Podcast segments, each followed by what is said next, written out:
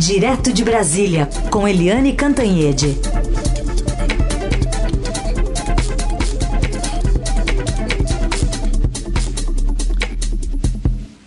Oi, Eliane, bom dia.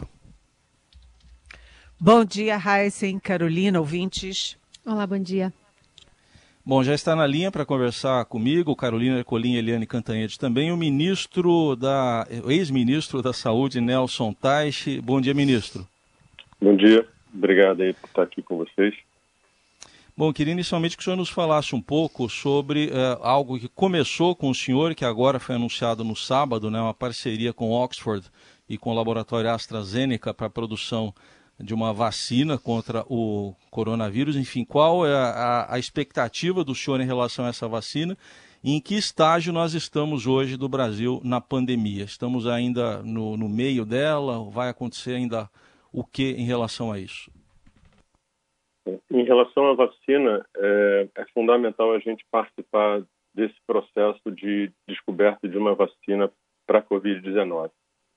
A gente hoje tem, o número que eu tenho são 140, 140 e poucos é, é, vacinas sendo testadas. Isso oficialmente, parece que o número certo são quase 300. E é fundamental que a gente esteja próximo daquelas que dão a maior chance da gente resolver o problema da Covid no Brasil. Né? Essa, essa participação e essa parceria ela é fundamental. Ela tem vários pontos positivos. Tem o fato da gente ter na vacina hoje a maior probabilidade de sair dessa situação do, da Covid. A gente tem a possibilidade de a gente desenvolver o nosso parque também para novos tipos de vacina. Então vai ter um ganho de tecnologia.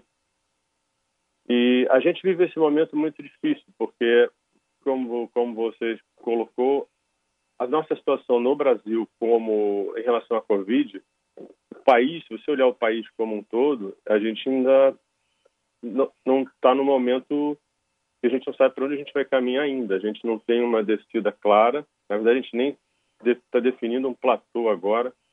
Esse platô é um platô Brasil que é muito pouco informativo, né? O próprio dado dos estados é pouco informativo, porque você vai precisar realmente entender o que acontece nas cidades, nas regiões.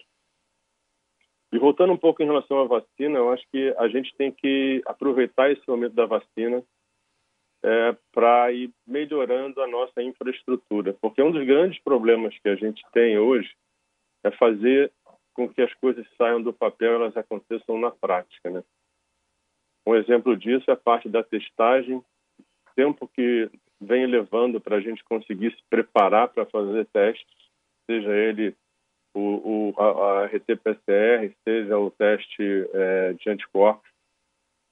A parte da vacina, a gente tem que ter algum aprendizado, voltando um pouco para a vacina. A gente tem que prestar atenção nos insumos, para que não aconteça com a gente, agora na vacina, o que aconteceu com o problema de respiradores, por exemplo. É, hoje você vê a evolução do, do, cuidado da Covid, você vê que eu tinha problema de respirador, problema de EPI, hoje você começa a ter problema com o remédio. Então, na hora em que você, para planejar a vacina, para planejar qualquer estrutura de cuidado, vai ser importante que você tente pensar o máximo possível em quais os possíveis gargalos que você vai ter lá na frente. Será que a gente lá na frente, quando precisar fazer vacina, será que a gente vai ter frasco para vacina, por exemplo, tampa para vacina? Pode parecer uma besteira agora, mas se digamos que a China desenvolve uma, uma vacina e eles precisam vacinar o povo chinês como um todo. Está falando de 1,4 bilhão de pessoas. Como é que você vai.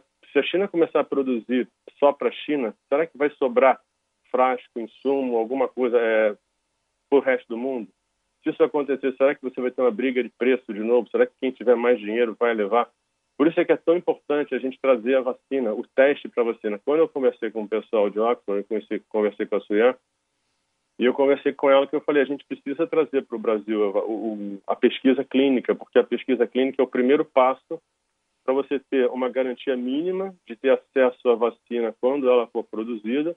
Isso dá, dá para a gente a chance desenvolver o nosso parque tecnológico. Então, é uma sequência de de benefícios que você vai ter, mas tudo isso tem que ser acoplado e qual vai ser a nossa capacidade de produzir, como o mundo vai funcionar, porque isso não é um problema do Brasil, isso é um problema do mundo. Né? Então, essa, essa é uma grande preocupação. E a gente tem que entender que essa é a vacina mais promissora, a vacina de Oxford, mas não necessariamente ela vai dar certo. A gente tem que ter isso muito claro. Eu acho que uma das grandes preocupações que eu sempre tive em relação essa, ao tratamento da Covid foi que a gente tivesse a consciência de quanto a gente desconhece da doença, né? o quanto o nosso sistema ele é despreparado para uma sobrecarga como essa, e não é só o nosso, o mundo inteiro, se você olhar grandes países do mundo, aqueles inclusive, você olha União, o Reino Unido, você vê que sempre foi uma é uma referência do SUS. Você vê o, o problema que, que aconteceu no Reino Unido. No Reino Unido hoje são você tem mais de 640 mortes por milhão de pessoas. E quando você olha o Reino Unido, a gente fala em testes, são 136 mil testes por milhão. Então, tem muita coisa que a gente tem que entender muito mais o que é a doença, como tentar trazer uma solução. Então, eu vejo isso mesmo. Em relação à Covid no Brasil hoje, a gente está numa, numa situação absolutamente incerta de como vai evoluir. A gente vê as tentativas de abertura, essas idas e vindas, isso é uma coisa que claramente acontece porque a gente não domina hoje o, que é nesse, o que quais os critérios para saída. Hoje a gente tem critérios. O nosso critério hoje ele não é um critério que se diz assim, olha só, se eu, se eu seguir usando esses critérios, se eles baterem, eu posso sair com segurança. O que existe hoje não é isso. E hoje você tem são, são os critérios em que você tenta minimizar caso você tente sair e não dê certo. Hoje falta muita, eu acho que o, a parte do distanciamento ele tem que ser tratado com o mesmo rigor científico que um remédio. E a sensação que eu estou tendo nesse momento é que a gente está aprendendo muito pouco com as tentativas e erros que a gente está fazendo. A gente tem que trabalhar isso de uma forma um pouco mais rigorosa, como se fosse quase um estudo, para que pelo menos a gente tente aprender com os erros que a gente está tendo ou com os acertos que vão acontecer, né? Então, é, a, essa, essa era uma das razões da, da gente ter começado lá atrás também, quando eu estava no governo, aquele programa de matriz de risco. Ali a ideia não era flexibilizar, era a gente começar a entender, tentar criar uma rotina para tentar entender melhor a doença e entender melhor a forma de trabalhar a doença, porque conforme isso for passando, quanto maior o tempo passar, quanto mais tempo passar, mais difícil vai ser de você conseguir ter medidas de distanciamento mais rigorosas. Você vai ter uma economia extremamente impactada, você vai ter o dia a dia das pessoas extremamente impactado, e você vai ter o problema da doença. Vai ser uma, a evolução disso vai tornar cada vez mais difícil. Então a gente tem que aprender o mais rápido possível para que a gente consiga criar realmente critérios de saída, e não critérios de tentativa de saída. Isso é uma, para mim, são um dos grandes problemas que a gente tem hoje, né? Estamos a gente ouvindo... continua bem, bem solto, hein? Pois não, estamos ouvindo o ex-ministro da Saúde, Nelson Teich. Ministro, eu peço ao senhor agora para ouvir a pergunta de Eliane Cantanhede. Eliane. Bom dia, ministro Taish. Bom dia. Muito obrigada pela sua presença.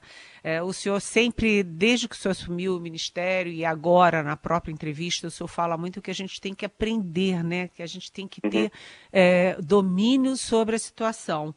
Então, eu queria perguntar para o senhor, nessa crise uh, histórica que a gente está vivendo, o que, que a gente pode aprender de principal na condução de uma crise como essa? Por exemplo, nós estamos agora com chegando a 60 mil mortos, com 1 milhão e 300 mil contaminados. Uh, se tivesse havido um comando único no país, uma coordenação federal, é, uma, um olhar mais é, sólido para a ciência, o senhor acha que a gente poderia estar hoje numa situação melhor? Miliana, eu vou te dar a minha opinião, tá? É a minha opinião. É... Como é que eu vejo isso hoje? Primeira coisa é informação. Eu tenho batido nessa tecla. Se você olhar desde que eu, quando eu entrei no ministério, quando eu, quando eu assumi, naquela reunião do dia 22, você vai reparar que eu falei sobre teste, que eu falei sobre estrutura de tratamento, eu falei sobre estratégia de distanciamento, e aí, lá naquela época, eu tinha uma grande dificuldade, porque toda vez que eu falava nisso, todo mundo achava que era para liberar, e não era, nunca foi isso. Sempre foi uma discussão mais detalhada.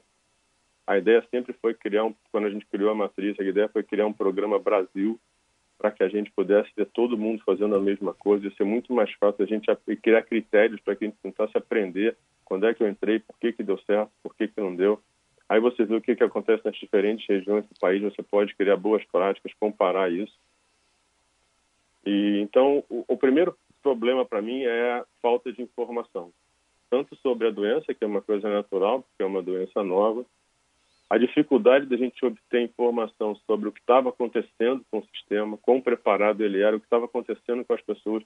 E quando a gente discutia lá o respirador, o EPI, ou principalmente o respirador, o leito, você está discutindo acesso. Mas o importante não é só o acesso. O acesso é só um passo intermediário. O importante é o que acontece com as pessoas. A gente não conseguia ter dados sobre isso. Então, eu vou te dar um exemplo. É, eu precisava saber qual era a mortalidade nas UTIs. Eu precisava saber qual tipo de paciente que estava lá, qual era a mortalidade que estava lá, porque eu precisava entender qual é a diferença de mortalidade no país para entender onde é que tinham os lugares que tinham as melhores, a melhor, o melhor resultado. E esse lugar tem que ser usado como referência para os outros, tem que ter uma curva de aprendizado para os outros lugares. A gente começou a colocar pessoas que eram menos treinadas nesses lugares. Então, é impossível que esses lugares fossem iguais. Então, a informação ela é fundamental. E aí eu volto para te colocar a parte da liderança e coordenação. Minha impressão é a seguinte: liderança e coordenação são coisas que são construídas ao longo do tempo. Então, isso não é um problema desse governo, não é um problema dos governos anteriores. Isso vem sendo. O, o sistema vem sendo conduzido há muito tempo de uma forma que, na minha opinião, tem muito mais diálogo e interação do que liderança. E liderança você não consegue fazer da noite para o dia. Você tem que ter um, e, e, o Ministério da Saúde ele tem que ser a liderança. Por que, que ele tem que ser a liderança? Porque Desculpa, ministro, só ter... um minuto. Só um minuto. O Ministério da Saúde é parte de uma engrenagem. E quando a gente olha, por exemplo, nos Estados Unidos, no Reino Unido, é, na Itália, na China, o comando não era do Ministério da Saúde. O comando era um comando político, do líder da nação. E isso a gente não teve e não tem no Brasil, não é? Olha, isso é, eu concordo com você, mas eu acho que ali o Ministério da Saúde, eu acho que o, o presidente ele, ele, ele, tem que ser o líder, mas o, nesse momento ele tem que ser um líder através do Ministério, porque o Ministério é que tem que ter a competência para conduzir. E os exemplos que você me deu são exemplos de lugares que são muito piores que o Brasil. Se você, porque a gente tem que ajustar para a população. Se você olhar para o Reino Unido hoje, são 642 mortes, o número de ontem por milhão de pessoas. O Brasil hoje, tudo bem, aí você tem 200 e o Brasil hoje está com 275. Aí você vai falar, não, mas o Brasil tem subnotificação. Mas lá fora também tem. Eu li um artigo dizendo que se imaginava que no Reino Unido tinha 60% a mais de mortes. Um outro problema que a gente tem quando a gente compara as informações que vêm de outros lugares é você saber como essa informação foi colhida e qual o nível de incerteza em cada país. Isso a gente não tem. Isso faz com que a nossa comparação seja muito imprecisa. Então, quando você pega os dados da Hopkins, que compara vários países, você vê é, que tem muita incerteza ali também.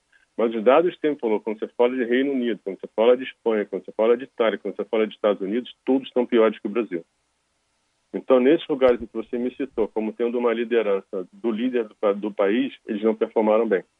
Performaram piores que o Brasil, na verdade. Mesmo quando você corrige para coisas quando é que foi o primeiro caso, quando é que não for, quando é que para você poder fazer um ajuste no tempo, né? Porque não é, você não pode comparar períodos diferentes de evolução da doença dos diferentes países, tem que ajustar para o tempo. Mesmo assim, esses países estão, estão piores. O que eu não sei é qual o nível de o quão, o quão equivalente a esse número, tá? Mas o que eu quero, posso dizer é o seguinte: para mim, essa liderança tem que ser do Ministério. É, o presidente ele tem que liderar através do ministério. E por que, que o ministério ele é fundamental? Primeiro, porque você tem interação com estados e municípios. E como é que eu vejo isso? Se você você tem que ter muita informação, você tem que ter projetos que envolvam estados e municípios. E o que, que aconteceu no Brasil? Você tem um um sistema que descentralizou, mas não coordenou. Isso fica claro agora quando você tem uma sobrecarga do sistema. Quando você realmente precisou de uma interação federal, estadual e municipal, ela não aconteceu. E não aconteceu porque o sistema não era preparado para isso. Isso não aconteceu porque não teve uma liderança agora. O sistema não era desenhado para ter informação rápida, para ter um trabalho é, coordenado, e não só com o Estado e município. Não, desculpa, desculpa, ministro, é, desculpa, mas esse, essa coordenação não aconteceu porque o presidente da República queria encaminhar o país numa direção contrária ao que os governadores é, é, se informavam, os governadores sabiam, viam, estavam prestando atenção na Organização Mundial da Saúde, inclusive no Ministério da Saúde, a favor do isolamento, já que não tem vacina, o, a, o isolamento momento é a vacina e o presidente andava sozinho por um lado, os governadores e prefeitos por outro, tanto que o Supremo Tribunal Federal teve que intervir.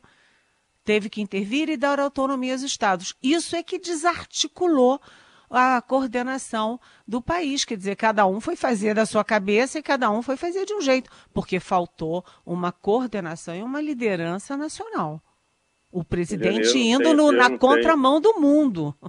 Eu sei, mas olha só, eu não tenho, eu não tenho essa certeza que você tem e eu não estou falando isso por causa do presidente.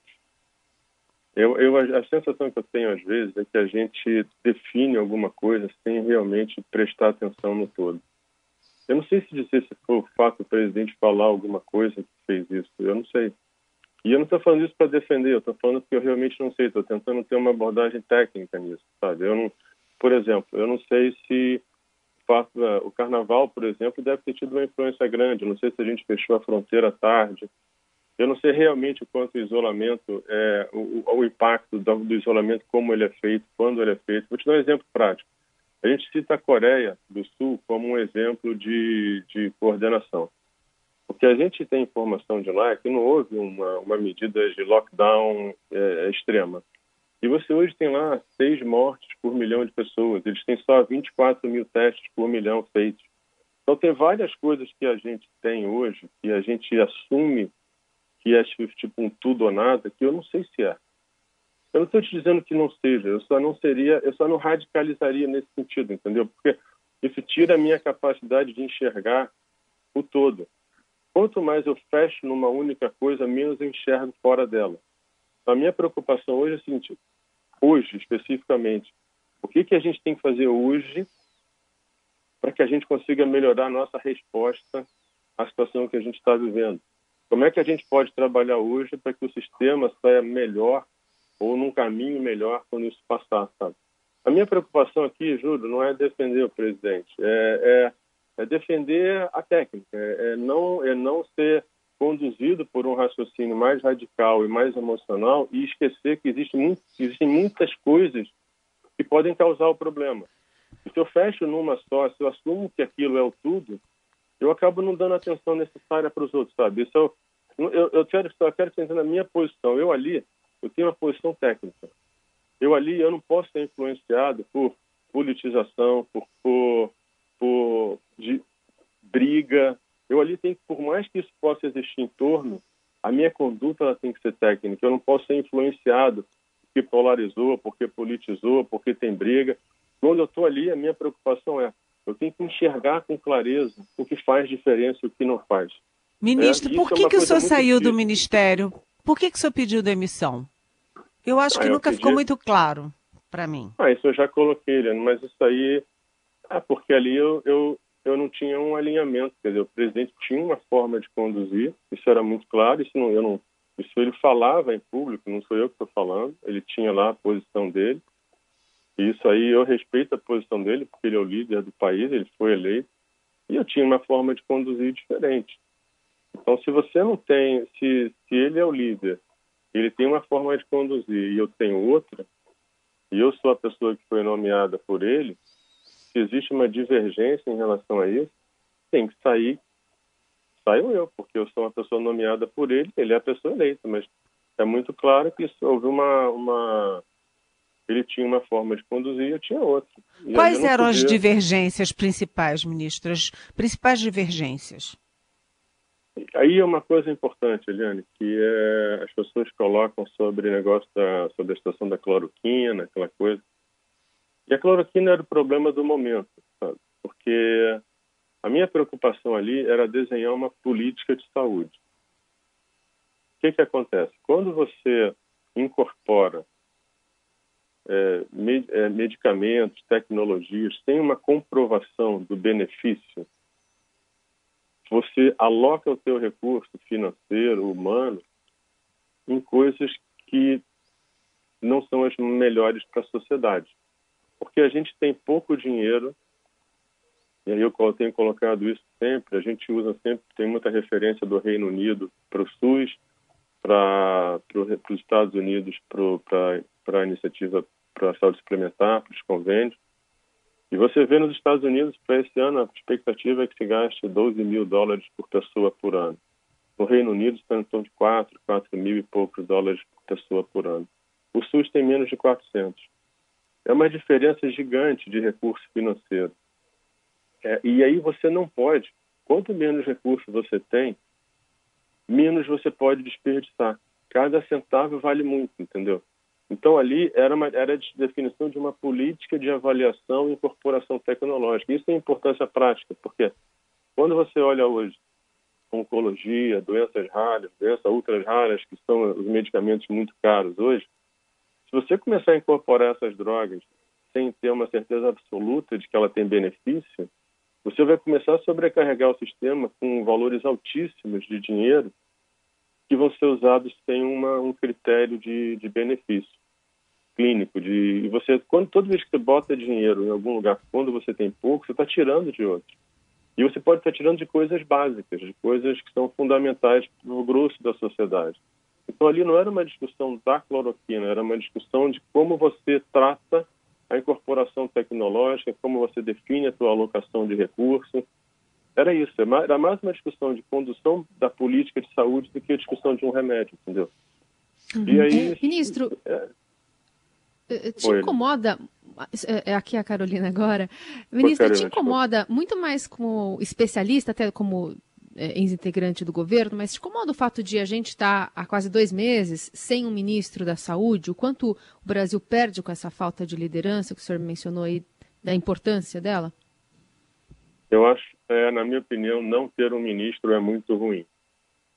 Porque se a gente está discutindo aqui liderança e coordenação, se você não tem um ministro apontado, é, a legitimidade de quem está lá é ruim. Então, se, se, se o Eduardo vai continuar como ministro, eu acho que ele deve ser oficializado. Se não existe uma pessoa hoje para entrar, pelo que o presidente tem escolhido, e se o Eduardo Pazuello é, hoje é o ministro, a, a, figura dele eu acho que tem que ser valorizada. Eu acho que a, a presença do ministro oficial ela é importante até para legitimar e auxiliar em todo um, todo um processo de liderança e coordenação. Essa é a minha opinião pessoal. Bom, ministro, em relação ao, ao quadro, é, o senhor diria então que é, hoje nós estamos o quê? No, no meio da pandemia? Poderíamos estar num outro estágio se fosse se tivessem sido observadas observados esses aspectos que o senhor mencionou? Eu, quer dizer, é, é muito fácil você falar, né, coisas imaginárias e eu coloco isso, uma preocupação que eu sempre tenho é que a gente tem que entender que opinião não é certeza. Então, às vezes, quando você fala, se eu dou uma opinião, parece que aquilo é uma verdade. Então, a gente tem que entender que opinião é só opinião, não é uma verdade. Mas o que eu acredito é que talvez algumas coisas pudessem ter sido feitas antes. Isso, isso, e aí não vai uma crítica, porque, por exemplo, eu acho que o carnaval fez diferença você lembrar, o primeiro caso no Brasil acontece na quarta-feira de cinzas, quinta, quarta e quinta, quando tem a confirmação. O fechamento das fronteiras talvez tenha demorado. Mas se você imaginar como é que você, então como é que você vai cancelar um carnaval que tem que ser talvez um mês antes, quando você nunca teve nenhum caso no Brasil, entendeu? Então aqui não vai uma crítica, mas eu acredito que aquilo ali possa ter influenciado. É, eu acho a gente não trabalhou a, o distanciamento, para mim, de uma forma coordenada. A gente deveria ter uma política única para o Brasil, a gente deveria ter. Quando eu fiz a matriz de risco lá atrás, que eu sentei com o Conais e com a Emes para conversar, o objetivo era esse. Tanto que eu coloquei numa coletiva, se eu não me engano, que ali não era um projeto ministério, aquilo seria um projeto Brasil. E naquele momento teria ajudado, porque a gente teria os secretários estaduais e municipais juntos e a gente poderia tentar criar um modelo único de, de matriz de risco para tentar não só poder criar comparabilidade dentro do país, mas também para criar aprender com aquilo, tentar fazer daquela das tentativas de saída uh, trazer algum aprendizado. Hoje a sensação que eu tenho é que a gente não tem um aprendizado com o que está acontecendo. A gente vai e volta, mas eu não vejo uma alguém explicando por que que deu certo, por que que deu errado. E a discussão hoje de fazer lockdown é uma discussão pobre, porque cada vez vai ser mais difícil você conseguir por causa do, do se a gente olha a evolução econômica é um desastre. Se você você vê a reação das pessoas vai ser cada vez mais difícil. Então eu acho que a gente deve tem e, e, o fato de a gente não ter feito até hoje não quer dizer que não possa começar agora. Tá? Então se eu tivesse dar uma sugestão é tenta todo mundo, tenta estado, município, é, ministério, cria um programa único, tenta tenta começar do zero, porque a gente não tem, essa situação da pandemia não tem hora para acabar.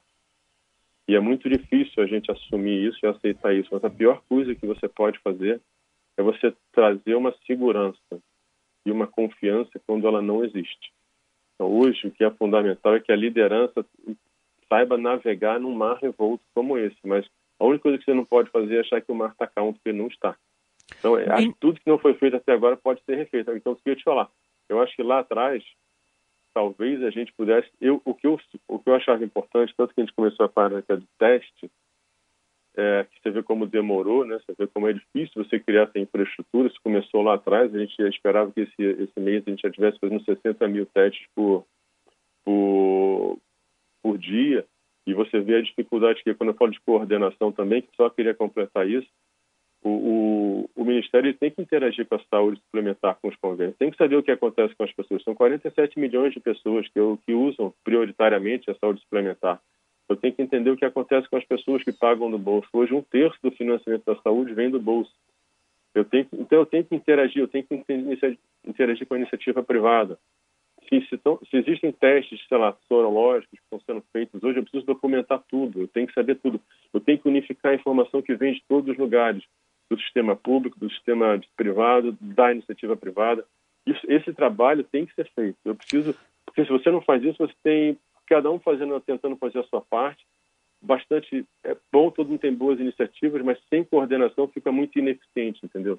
Mas acho mas, que dá para começar isso agora. Ministro, é só uma Sim. questão. O senhor, o senhor é muito estratégico, o seu discurso é todo muito estratégico. Mas como é que o senhor pode fazer essa avaliação toda com o Ministério da Saúde, que não tem mais médicos. Os médicos do Ministério da Saúde foram todos, o senhor sabe disso, né? Foram todos, é, vamos dizer assim, enxotados do Ministério, e nós temos lá uma equipe de 30 militares que nunca viram uma curva epidemiológica pela frente. Como é possível fazer uma, começar do zero, fazer uma coordenação, é, avaliar esses dados todos que o senhor é, com certeza está completamente certo de que devem ser analisados se a gente não tem uma equipe mais?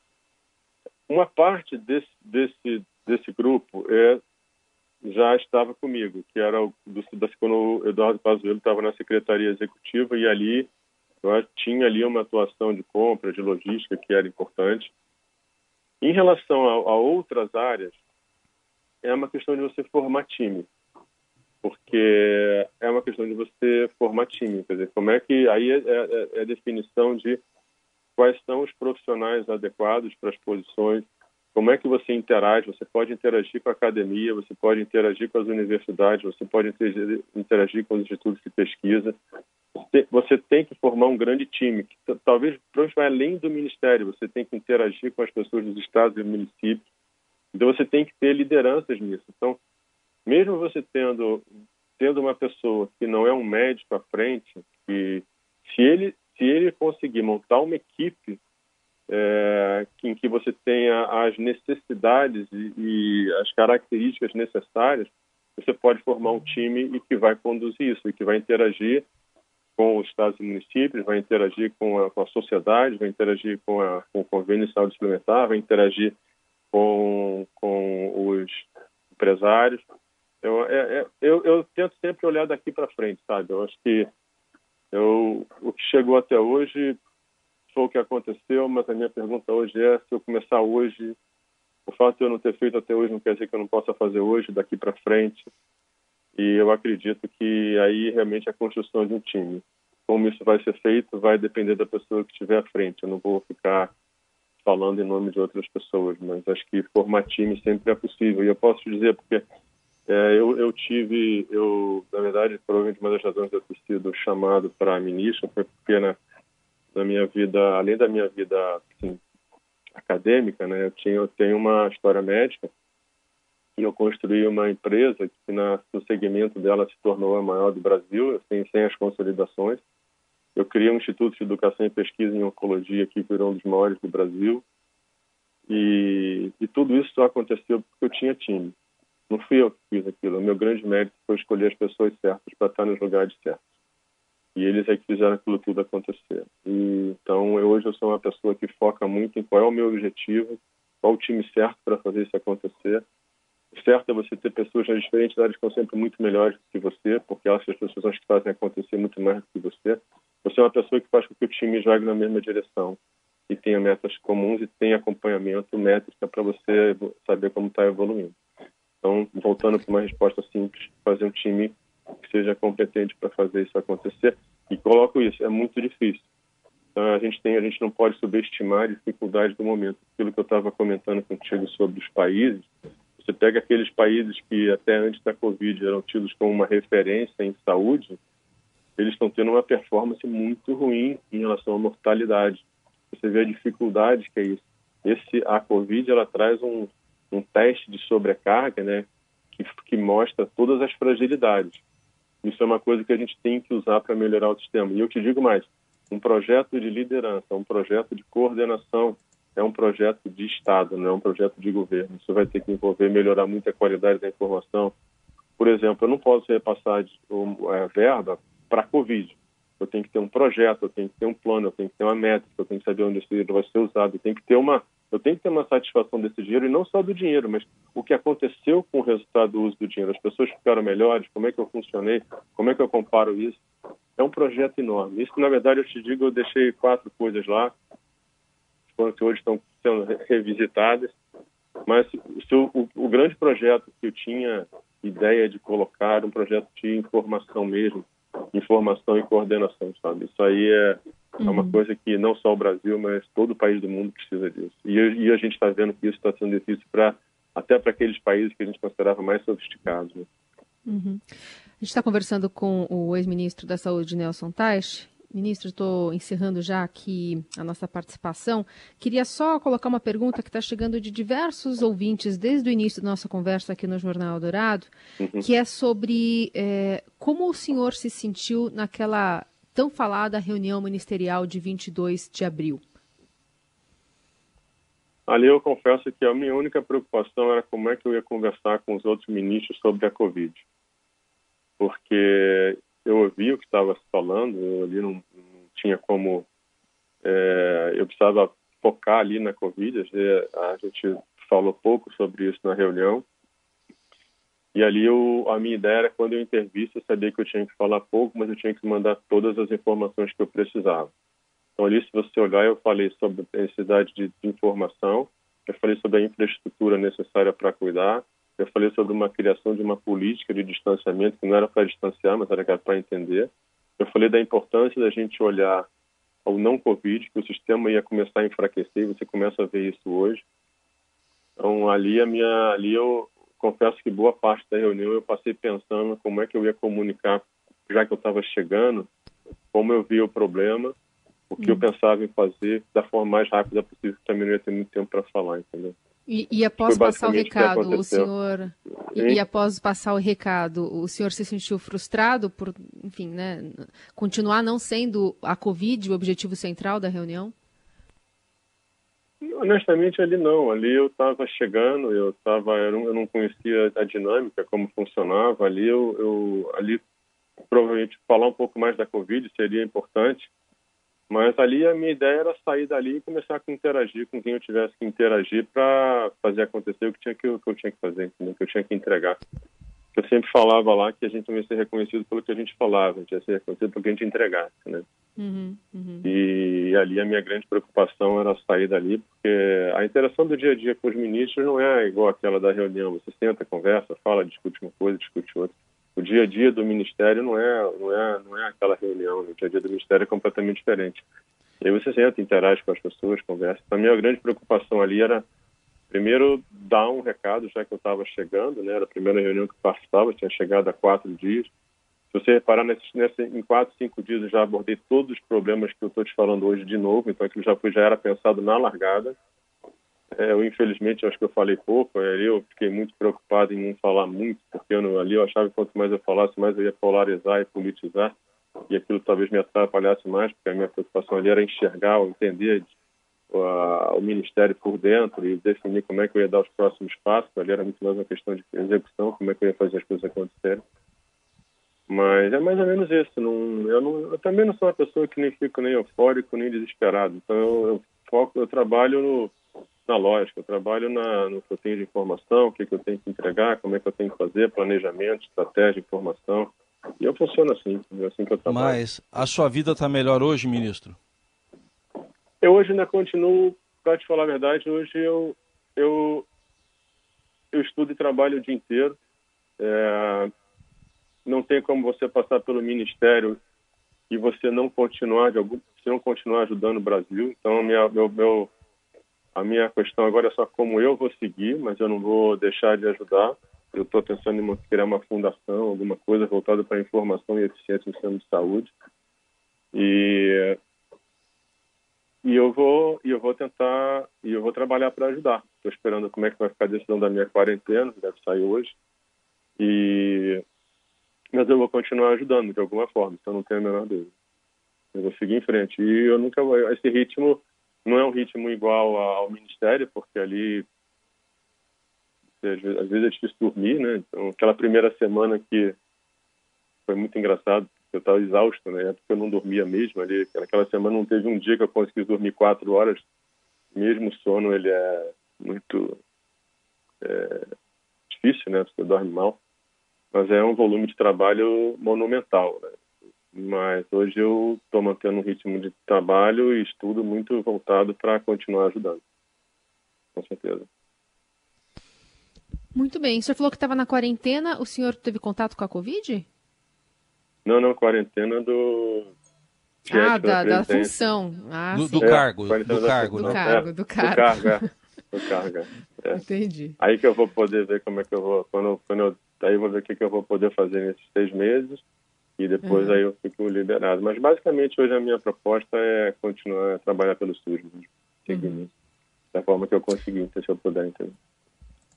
Muito bem, a gente conversou com o ex-ministro da Saúde, Nelson Teich, atendendo gentilmente aqui o, os ouvintes né, da Rádio Dourado, falando também né, dessa vacina que agora tem é, um caminho mais certo, trilhado também aqui no Brasil, por conta também dessa atuação do ex-ministro Teich enquanto ministro. Muito obrigada, um bom dia para sensacional se isso desse certo. Aí seria, teria ah, sido sim. uma contribuição gigante. Né? Tomara que...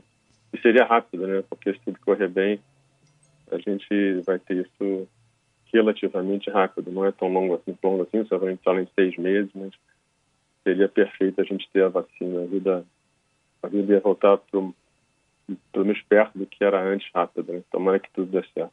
Eu agradeço a vocês aí o tempo, a entrevista, as perguntas, agradeço mesmo. Muito obrigado por tudo, tá bom? Obrigado. Obrigada, ministro. Obrigada. Obrigado. Jornal Dourado aqui na Rádio dos Melhores Ouvintes, hoje um pouquinho mais estendido, né? A gente conversou aí com o ex-ministro da Educação, Nelson Teich, também com a Eliane Cantanhede, que segue conosco. Eliane, só para a gente encerrar aqui, é, ministro, apesar de ser um pouco mais pragmático nas respostas, né, ainda é, não é contundente quando fala sobre a condução né, da pandemia pelo Brasil. É, o ministro ele é, ele sempre tem um tom muito estratégico, né? O ministro fala é, em colher, colher informações, em analisar os dados, em analisar, fazer prospecção e formar equipe, só que isso tudo é uma coisa que se faz previamente. No meio da pandemia, você precisa de ações mais, é, vamos dizer, contundentes, mais é, em cima do laço né? E o, o ministro tem é, uma evidente dificuldade em admitir os erros que, do presidente Jair Bolsonaro, que são óbvios nessa pandemia. É por isso que eu perguntei para ele, mas vem cá, eu nunca entendi por que que o senhor saiu. Alguma coisa estava incomodando ele, tá certo? Para ele ter saído. Mas mesmo assim ele diz, ah, era porque havia divergências na avaliação, mas ele não fala claramente que ele saiu porque estava incomodado, porque o presidente queria impor as suas próprias convicções para o Ministério da Saúde. Ou seja, o Tais é muito cauteloso em falar sobre o presidente Bolsonaro e falar sobre o governo.